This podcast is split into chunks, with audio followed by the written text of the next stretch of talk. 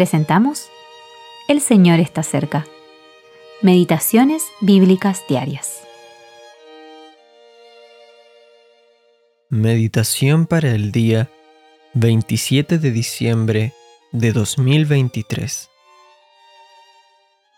A la noche siguiente se le presentó el Señor y le dijo, Ten ánimo, Pablo. Hechos capítulo 23, versículo 11.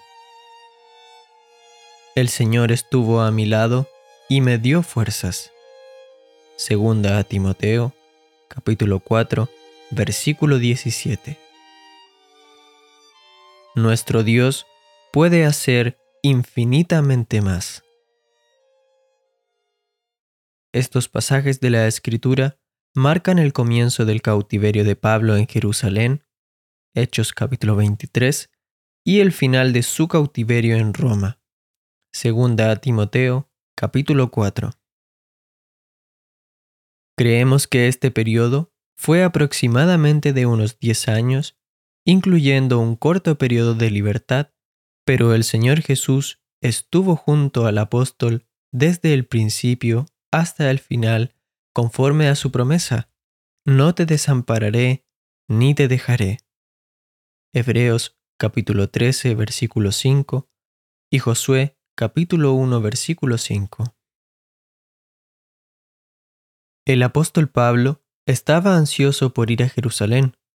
Más de una vez sus hermanos le habían aconsejado por el Espíritu que no fuera, pero él estaba dispuesto no solo a ser encarcelado allí, sino a morir por el nombre del Señor Jesús. Hechos capítulo 21, versículo 13. Solo una semana después de su llegada, él estuvo a punto de ser linchado por los judíos antes de que la guarnición romana acudiera en su ayuda y lo encadenara. Hechos capítulo 22, versículos 27 al 34. Algunos podrían pensar que él era responsable de esto y que debía ser culpado, pero el Señor no lo culpó, sino que lo animó. Los motivos de Pablo eran puros. El Señor Jesús vio un fiel reflejo de su propio amor en el corazón de su siervo.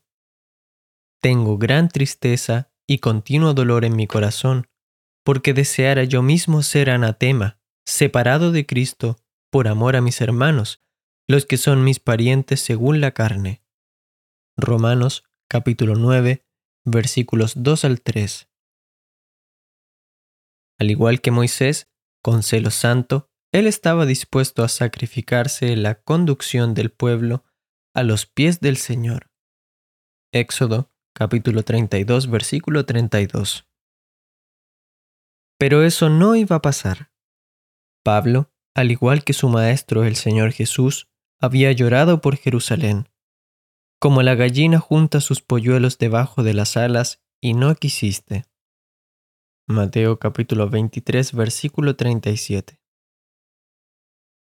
Las puertas del templo se cerraron y Pablo no pudo continuar su testimonio en Jerusalén. Pero el Señor, en su gracia soberana, transformó todo en una bendición mucho más amplia. Pablo iba a testificar en Roma, anunciando allí el misterio de Cristo y la Iglesia a través de sus escritos.